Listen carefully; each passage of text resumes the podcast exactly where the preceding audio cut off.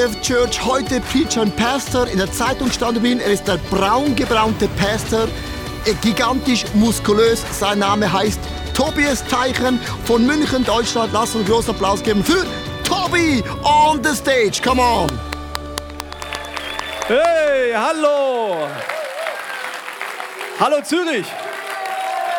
Sehr schön. Ich habe eine Frage, ist das der schweizerdeutsche Gottesdienst jetzt? Oh, das geht nicht auf. Also mein Schweizerdeutsch ist noch nicht gut genug, aber ich habe mir heute überlegt, das darf keine Ausrede sein. Wenn der Leo mich nochmal einlädt, muss ich ein bisschen mehr Schweizerdeutsch reden.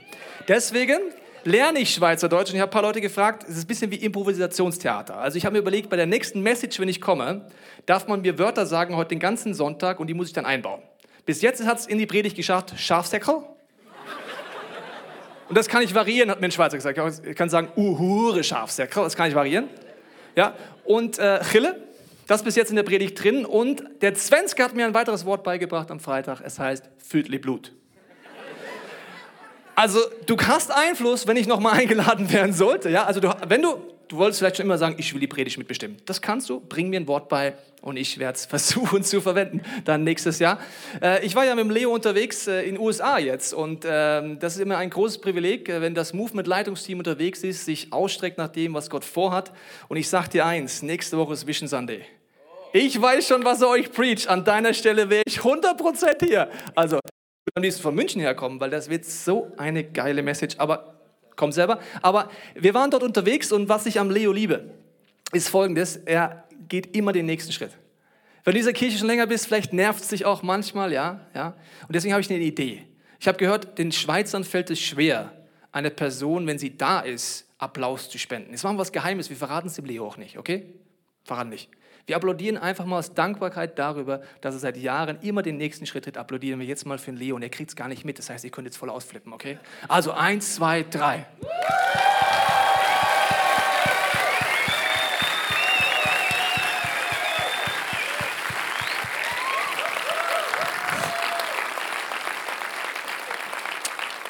Also ich kenne die Schweizer Mentalität nicht, ob das das Ausflippen war oder nicht, müsst ihr selber entscheiden, aber gut.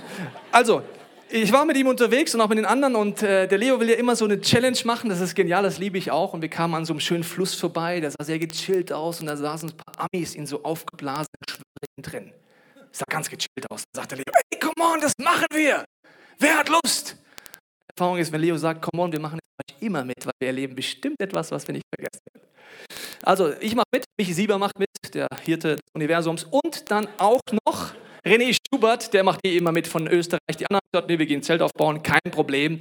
Fanden wir gut. Wir fangen, äh, gehen hin zu der Einweisung von diesem amerikanischen Security-Typen da von diesem äh, River. Und dann sagt er, wollt ihr eine Rettungsweste? Schauen uns an, Rettungsweste? Auf dem Fluss? Die Amis haben nicht mal Latten am Zaun. Ich meine, ich brauche doch keine Rettungsweste auf so einem Fluss, verstehst du? So, nee, brauchen wir nicht. Kostet extra, ich bin Deutscher, meine ich. Okay. Gehen wir auf diesen Ring drauf. Wir fahren an, so ein bisschen zu cruisen. Ja, und das, das ist schön an diesem Ring ist ja der Poppes, der geht dann so durch im Wasser, schönes Kühlgetränk. Wir sind am Cruisen. Was ich nicht so bedacht habe, ist, es gibt Steine in Flüssen. Nach ungefähr zwei Minuten macht oh, ein Steißbein ab, dann lag ich so auf dem Ring. Das war sehr entspannt. Die anderen hatten dieses Erlebnis noch nicht. Die lagen immer noch entspannt in den Ringen. Ich habe es ihnen mal nicht verraten, weil ich weiß, man muss ja auch ein bisschen Spaß haben bei so einer Reise. Dann kommen wir ein bisschen weiter und dann kommt der erste Wasserfall. Der war nur einen Meter hoch. Aber ein Problem an Wasserfall ist, dass da unten so ein, so ein Wirbel drin ist. Vielleicht habt ihr das schon mal im Unterricht so mitgekriegt, Schule und so, weißt du. Das ist sehr unangenehm, wenn du in diesen Wirbel reinkommst. Okay, ich liege ja so, so drauf. Eh, das Gewicht ist vorne, kein Problem. Ich komme drüber. Ich drehe mich um in meinem Ring und schaue nach hinten. Dann kommt Michi Sieber angecruised noch voll gechillt, noch keinen Stein gehittet. Er ist einfach gechillt, sitzt drin und von jetzt auf gleich auf diesen Wirbel macht, er macht einen Salto rückwärts und wird runtergespült, kommt wieder hoch, voll verdattert und ich habe mich totgelacht. Also Schadenfreude, wenn du Christ bist, Entschuldigung, darf man nicht haben, aber ich habe mich totgelacht, weil es sah so lustig aus, okay?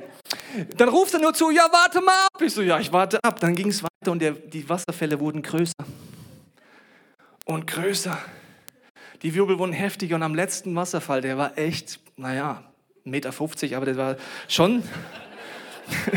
okay, und dann, dann war ich dann da und habe das Gewicht nach vorne, weil ich dachte, ich kann die Technik. Aber in dem Wasserfall hat es mich in den Wirbel zurückgespült, Salto rückwärts, runtergespült. Und wenn du da unten in der Walze bist, ist auf einmal gar nicht mehr lustig. Du weißt nicht, wo oben ist. Du weißt nicht, wo unten ist. Du siehst nichts. Da bin ich mit meinem Kopf auf den Boden geknallt. In dem Moment wusste ich, wo der Boden ist. Ich konnte mich abdrücken und bin wieder nach oben gekommen und ich war schockiert. Ab dann saß ich auf dem Ring komplett anders. Da kommt wieder so ein Wasserfall. Nach der ersten Runde, René, Leo, alles souverän überstanden, sagt Leo, nochmal, komm nochmal, das war noch stark. Ich so, Leo, sorry, ich habe Kopfschmerzen, ich blute, ich bleib da sitzen. Michi Sieber, das ist der Vorteil, wenn du eine hirtliche Begabung hast, hat gesagt, ich bleib bei dir.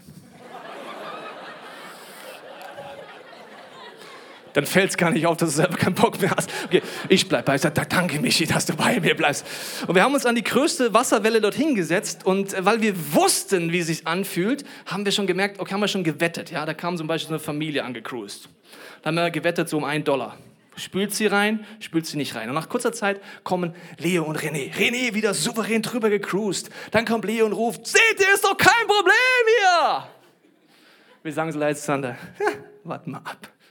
Dann kommt er zum zweiten Mal an diese Welle und diesmal spült es den Leo so dermaßen unten rein. Ich meine, du musst es dir vorstellen, das sind zig Leute am Spaß haben.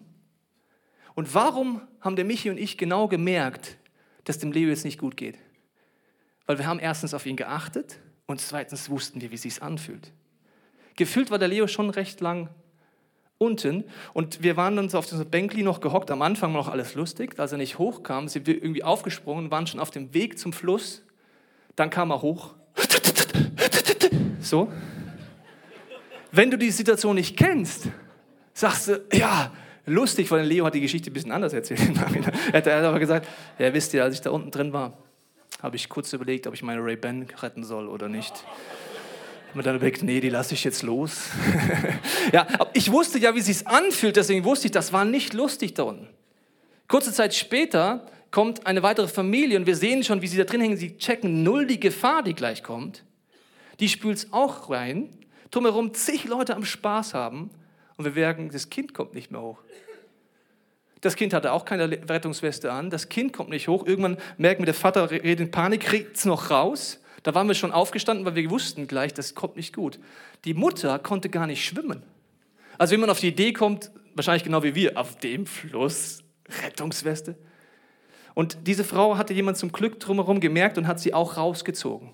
Aber der Michi und ich, wir waren schon immer so auf dem Sprung, verstehst du? Warum? Wir wussten, wie es sich anfühlt und wir wussten, dass es nicht lustig ist und wir waren sensibel, wo alle Lust und lustig und Spaß hatten. Hier gibt es eine Not, die kann ganz schön gefährlich werden.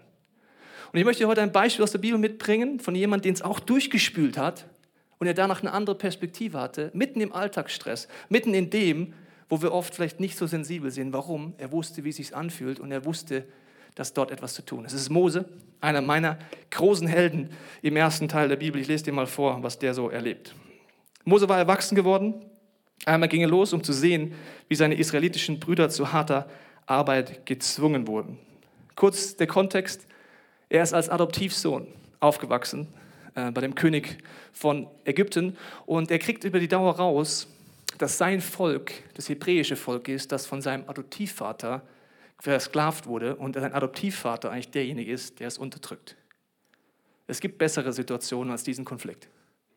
Und er ist in der Situation und merkt, okay, hier ist diese Spannung, irgendwie gibt es diese Not, irgendwie gehören die zu meiner Familie, aber auf der anderen Seite gehöre ich doch auch hier hin und ich habe es doch gut, beste Abschlüsse, viel Geld aber er hat diese Not auf dem Herzen, weil er merkt, das hat was mit mir zu tun.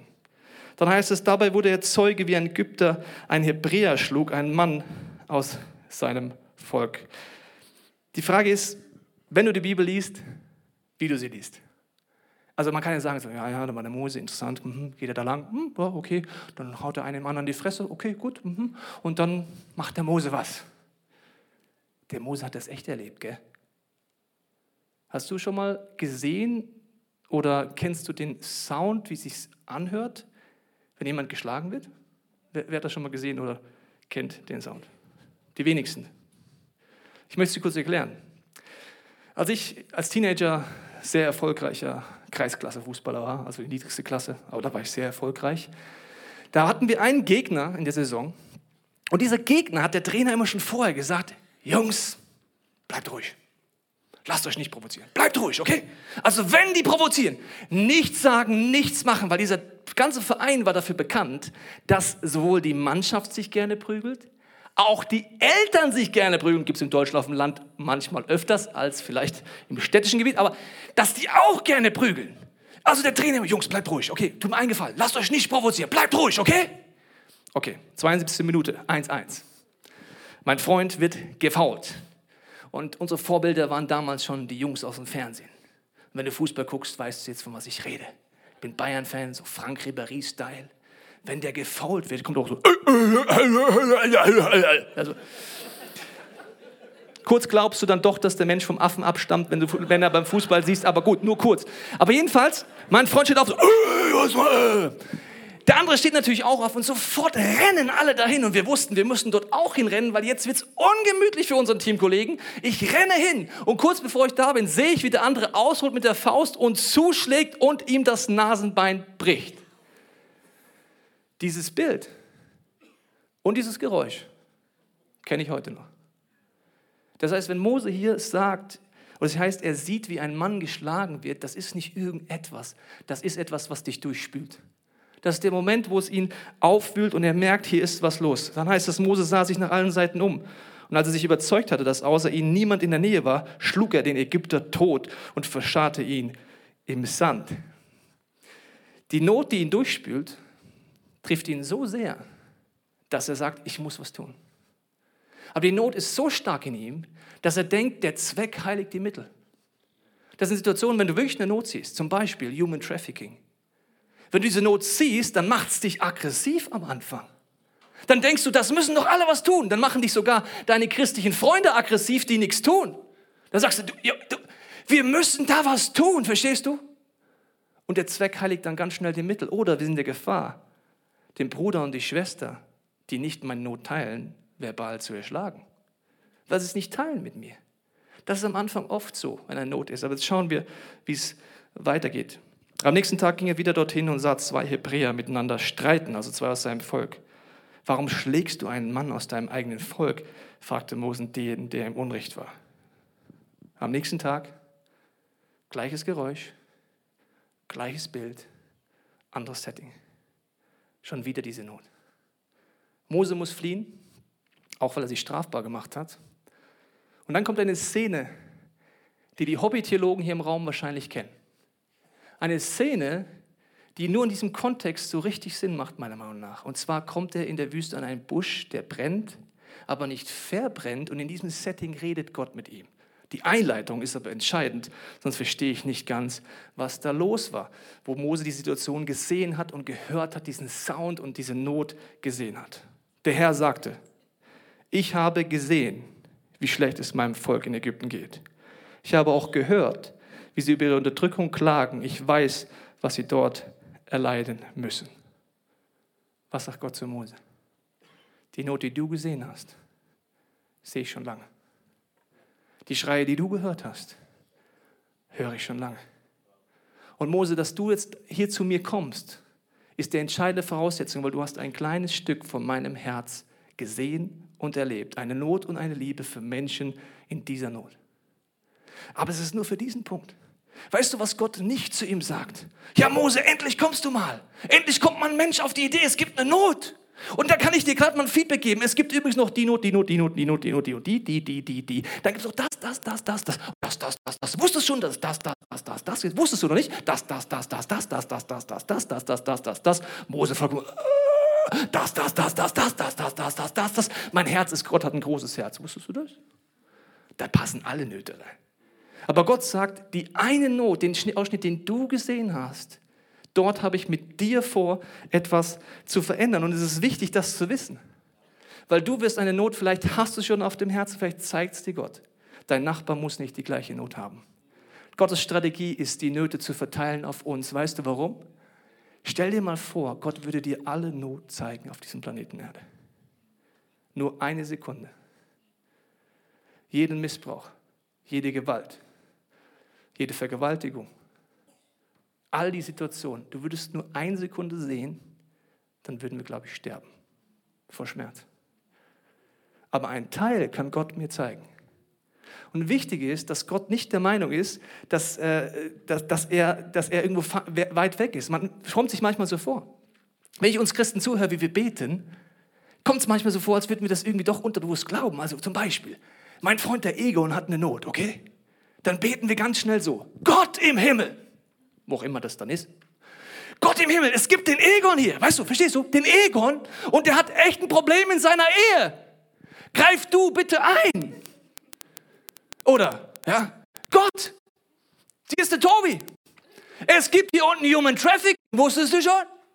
Das ist ein riesen hure Puff auf Schweizerisch. Das ist ein riesen, Riesenproblem. Gott, du musst eingreifen. Schau mal hier, Human Trafficking. Gott, hier unten verhungern Menschen. Du musst was machen. Wie kannst du das zulassen? Das nennen wir dann Gebet. Als ob Gott in der Ewigkeit beim himmlischen Barbecue gerade mit Erzengel Michael am Abhängen ist. Dann sagt Gott, Michael ist gerade ein Gebet reingekommen. Ja, ja, Herr. Was denn? Es gibt scheinbar einen Egon, der hat ein Problem. Kennst du den Egon? Nein, Herr. Was hat er denn für ein Problem? Ja, irgendwas mit seiner Ehe. Das ist echt ein Problem. Weiß es schon die ganze Zeit, er weiß auf was er wartet, dass wir es verstehen. Gott sagt zu Adam und Eva, macht ihr euch die Welt untertan. Also, wie jetzt? Also, wir? Ich stelle es so bildlich vor, weil Jesus preacht da auch drüber mit seinen Freunden, da so Sätze wie, gebt ihr den Armen zu essen. Ich stelle es mir so bildlich vor, ich bin so ein bisschen kreativ, ich stelle es mir vor. Ja, Johannes und Petrus hocken da, so ganz gechillt, wie eine coole Message vom Herrn. Touching. Was hat er gerade gesagt? Also, ich habe verstanden, wir sollten Armen was zu essen geben. Ah, nee, das hat er nicht gemeint. Wir hören mal weiter zu, okay. Wenn jemand körperlich oder seelisch oder geistlich in einem Gefängnis sitzt, ob es Depression ist oder Schuld oder irgendwas, dann besucht ihn in seinem Gefängnis und sagt ihm, dass er dort rauskommen kann. Ich habe gerade wieder verstanden. Wir. Äh, Entschuldigung, Jesus. Ja, Petrus. Nur Frage, also meinst du wir? Also meinst du uns? Ja? Also, wie liest du die Bibel? Kurze Frage, vielleicht liest du sie gar nicht. Ja? Aber wenn du sie liest, wie liest du das? Ich liebe es eigentlich so Stellen zu überlesen. Das ist super. Das ist super. Einfach, also gleich so, kurz habe ich gedacht, Gott meint mich. Nur kurz, nur kurz, kurz, kurz. Aber das meint er nicht. Ich bin der Tobi, verstehst du?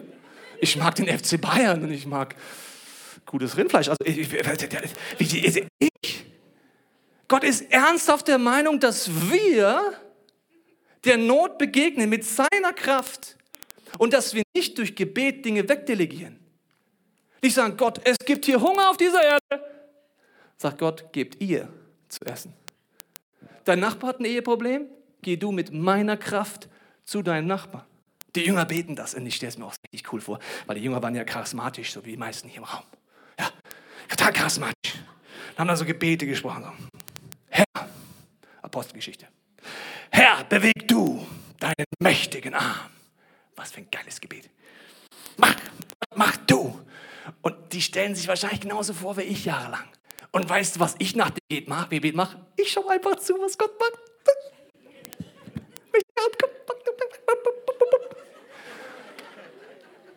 Und wenn du die Apostelgeschichte weiterliest, siehst du auf einmal, weißt du, wer der mächtige Arm war?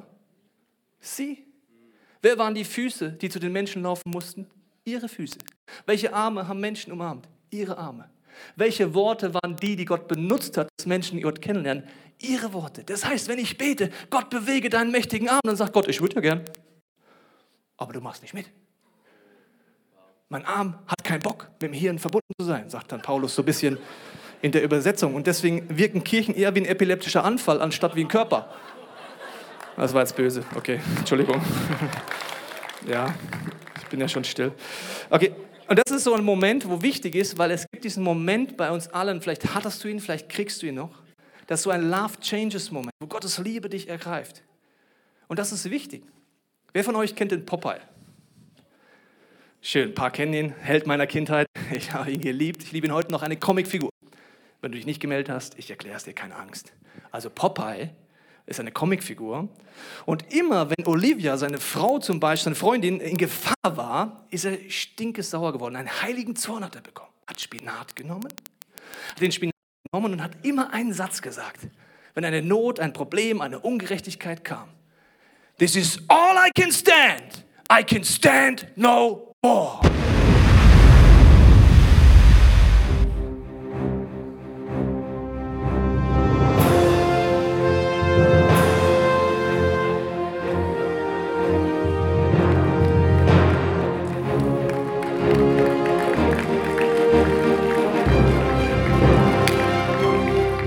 Ich wusste, paar kenne ihn nicht, ich habe ihn mitgebracht. Das ist Popeye. Schön, Popeye, dass du da bist. Ja, das ist Popeye. Und äh, ich habe ihn deswegen mitgebracht, weil dieser, Popeye, dieser Love Changes Man, dieses All I can stand, I can stand no more. Das ist das, wenn das Leben nicht anfängt durchzuspülen. Das ist der Moment, wie Mose dort das erlebt. Vielen Dank, Popeye. Kannst kurz Platz nehmen und äh, oder da, wo du willst, links, rechts, oben, unten, mach, was du möchtest. Das sind Situationen, dieser Love Changes Moment, dieser Spinatmoment. David zum Beispiel. Erster Teil der Bibel. Er wird von seinem Vater beauftragt, geh zu deinen Brüdern, die sind gerade in einer Kampfsituation, bring ihnen ein Lunchpaket vorbei. Er läuft hin, Lunchpaket dabei, dü, dü, dü, dann sieht er, alle in der Armee sind eingeschüchtert, weil gegenüber ein Elitesoldat jeden Tag die Klappe aufreißt und sagt, ihr Christen wollt ernsthaft glauben, dass ihr mit eurem Gott mich besiegen könnt? Oh, Guter Witz, schau dich mal an. Du hast gestern gesündigt. Du weißt es, ich weiß es auch. Und überhaupt, was wollt ihr überhaupt? Ihr habt Zweifel. Ah, und so weiter. Okay. David kommt hin und hört hin und denkt sich, Jungs, warum macht denn keiner was? Der sagt die ganze Zeit Lügen. Er hört diese Lügen und die treffen ihn. Und das ist sein Love Changes Moment.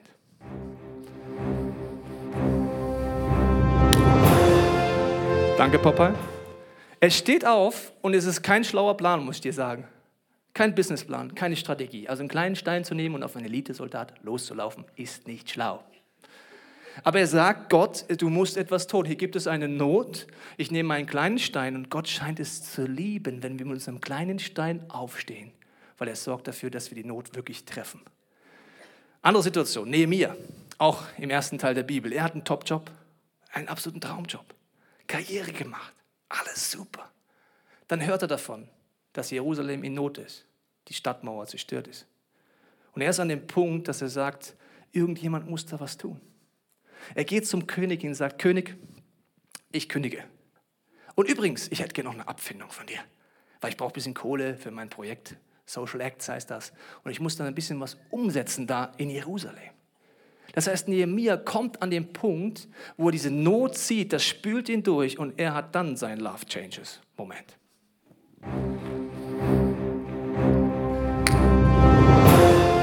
Ich sehe schon, ich mache das so lange, bis ihr von Popeye träumt.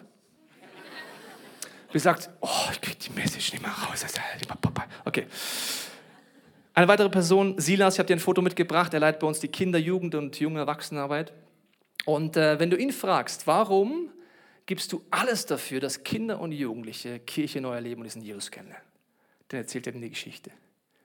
Als er als Kind in die Kinderkirche mitgenommen wurde von seinen Eltern, hat er als verhaltenskreatives Kind nicht ins Korsett gepasst. Ich kenne das gut, mir ging es nämlich genauso. Und wenn du verhaltenskreativ bist, schau mich an. Zumindest Pastor kann aus dir werden. Okay. Also, er wurde dann jedes Mal, weil er gestört hat, rausgeschmissen und musste vor die Tür. Das heißt, während der Kinderkirche stand er vor der Tür und musste dort warten. Und das war seine Situation. Sein bester Freund, interessanterweise treffen sich ja immer verhaltenskreative Menschen, wurde auch rausgeschmissen. Das heißt, anstatt ins Kinderkirche zu gehen, sind sie dann rumgestromert, sind auf Containern rumgeklettert und eine destruktive Karriere begonnen. Wenn du sie das fragst, warum gibst du alles, sagt er, es kann nicht sein, dass die Kinderkirche zu langweilig ist für Kinder in dieser Stadt. Es kann nicht sein, dass ein Kind, das nicht in ein Korsett passt, wir einfach vor die Tür schieben. Dann müssen wir besser, kreativer, abwungsreicher, mehr Heiliger Geist. Wir müssen alles dafür tun, dass Kinder und Jugendliche diesen Jesus so kennenlernen, wie er wirklich ist. Das war sein Love Changes Moment.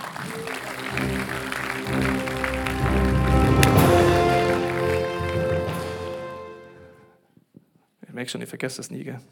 Ich habe euch noch Talie mitgebracht. Talie ist Türkin, hat Jesus kennengelernt und sie saß in einem Gottesdienst wie in diesem.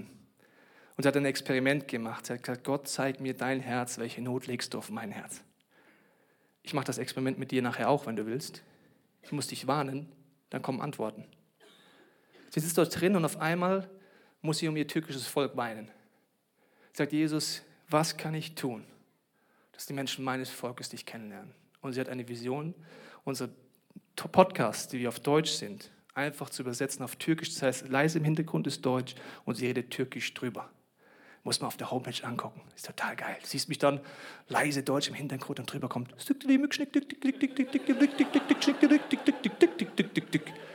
Das war ihr Love Changes Moment.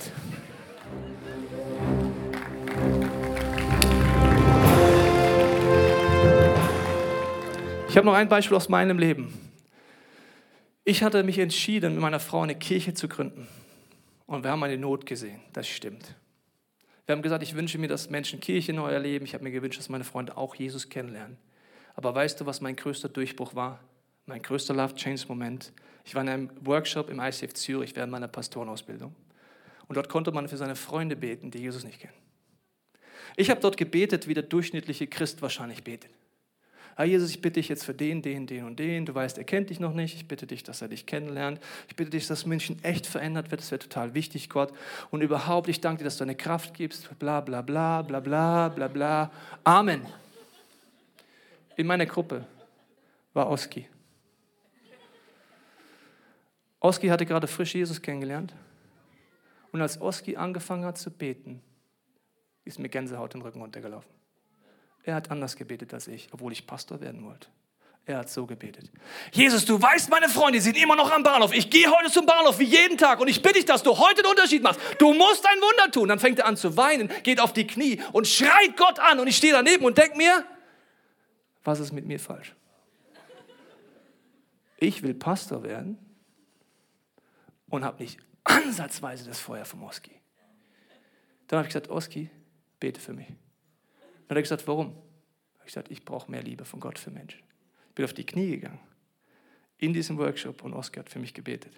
Ich habe im letzten Jahr in dieser Kirche wieder getroffen und habe gesagt, Oski, du hast keine Ahnung. Das war mein Love Changes Moment.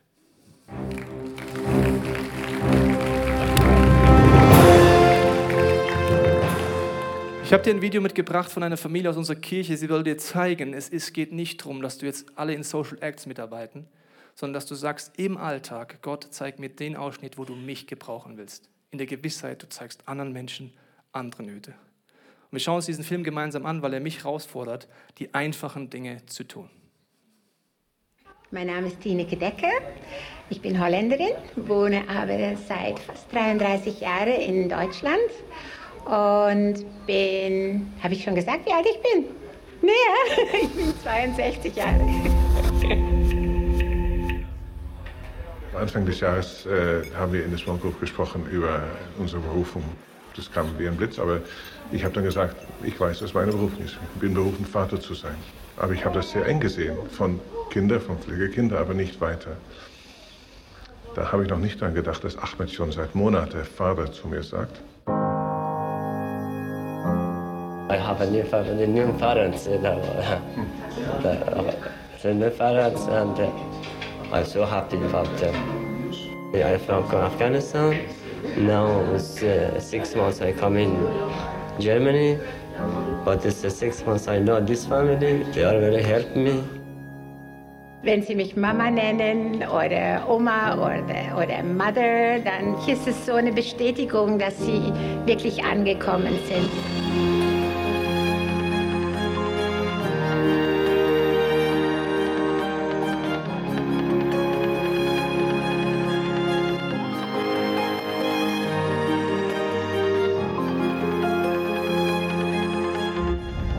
Like a mother to me, and with them, I feel, I feel like I'm with my family. I feel good. Yeah. Es ist so leicht. Es ist überhaupt keine Hürde, ähm, auf Leute zuzugehen. Die sind froh, wenn man auf sie zugeht und einfach anfängt zu reden. I came to Germany on the 8th of August, which is 2014. the big day. You want to work, have your documents and married a good wife. Es ist super, um zu sehen, wie sie ankommen. Nicht nur bei uns in der Familie ankommen, sondern auch hier in Deutschland, wo sie, wie sie neuen Mut fassen, auch das Leben neu angehen wollen, weil sie sind erstmal, sie haben eine lange Reise mit vielen Schwierigkeiten, oft Todesgefahr hinter sich.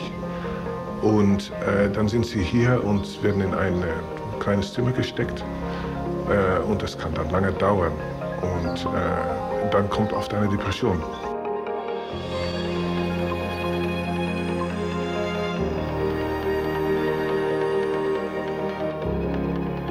Before I meet Chineke, I always sit down alone thinking, wow, what to do?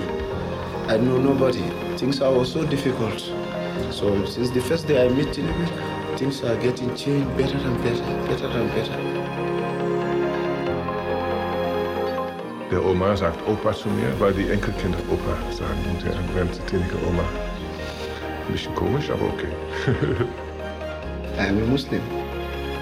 Yeah, and as you can see, Oma show me very good love. I don't care whether you are a Muslim or this and that. As I love you, I have to help you. Man merkt, je mehr man äh, mit den Flüchtlingen in Kontakt ist, es sind Menschen so wie wir und äh, Sehnsüchte wie wir haben.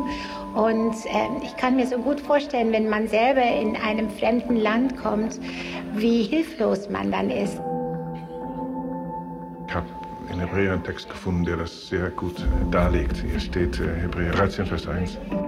Liebt einander weiter als Brüder und Schwestern, das versuchen wir immer in der Gemeinde zu, zu machen. Aber dann auch vergesst nicht, Gastfreundschaft zu üben, denn ohne es zu wissen, haben manche auf diese Weise Engel bei sich aufgenommen. Kümmert euch um alle, die wegen ihres Glaubens gefangen sind und sorgt für sie wie sie euch selbst.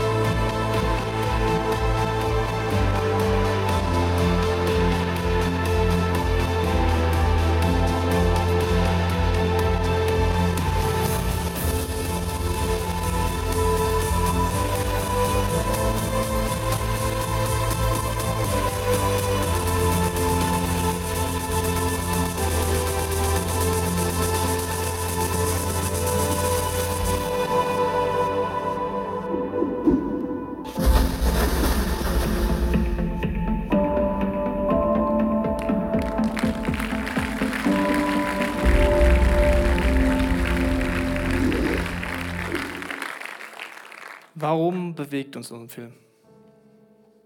Ich habe ihn schon oft gesehen. Und jedes Mal berührt er mich. Ich glaube, weil wir kurz merken, wie Gott ist. Weil wir kurz merken, wie groß Gottes Liebe ist. Und was bedeutet, wenn eine einfache Familie sagt, Gott, benutze uns. Das Ziel ist nicht, einen Film anzugucken und sagen, Respekt vor dieser Familie, sondern dass du in Gottes Film mitspielst. Deine wird ganz anders aussehen wahrscheinlich als der.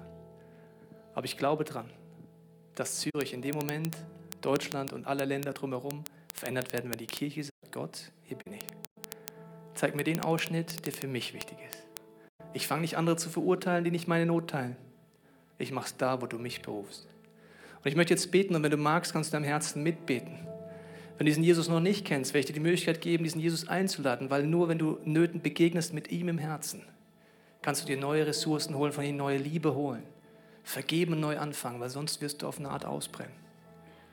Wenn du diesen Jesus schon kennst, dann lade ich dich ein, heute dem Heiligen Geist die Möglichkeit zu geben, dir deinen Part neu zu zeigen oder zum ersten Mal zu zeigen. Vater, ich danke dir, dass wenn wir jetzt die Augen schließen, unser Herz öffnen, dass du, Heiliger Geist, jetzt uns an die Punkte führst, die dir wichtig sind. Du siehst Leute heute hier, die schon Nöte auf dem Herzen haben, aber der Alltagsstress hat sie uns wie vernebelt. Gib uns diese Perspektive wie damals dem Michi und mir an diesem Fluss. In allem Trubel, in allem Fun, die einzelnen Menschen zu sehen, die gerade in meiner Umgebung untergehen. Dass ich reagiere und die Hand reichen kann. Jesus, ich bete für jede Person, die ich noch nicht kennt, dass du in der Stille gleich ihr zeigst, dass wir dir vertrauen können, dich in unser Leben einladen können. Ich bete, dass wir in der Ruhe jetzt gleich merken, welches Angebot machst du uns heute.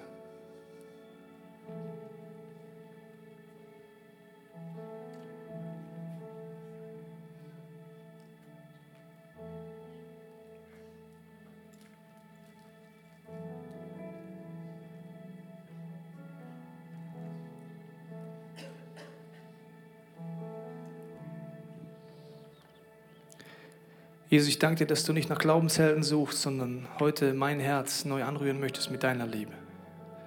Du siehst es, wo es ein bisschen erkaltet ist oder wo ich noch nicht mehr das Feuer habe. Und ich bete jetzt, Heiliger Geist, bei den gesungenen Gebeten, die jetzt gleich kommen, dass ich mich ausstrecken kann, dass ich dir vertraue, dass wenn ich losgehe, du mir alles gibst, was ich brauche. Und ich segne dich mit Glauben und Hoffnung, den Tropfen auf den heißen Stein zu wagen und zu beten, dass Gott daraus einen Fluss entstehen lässt. Amen.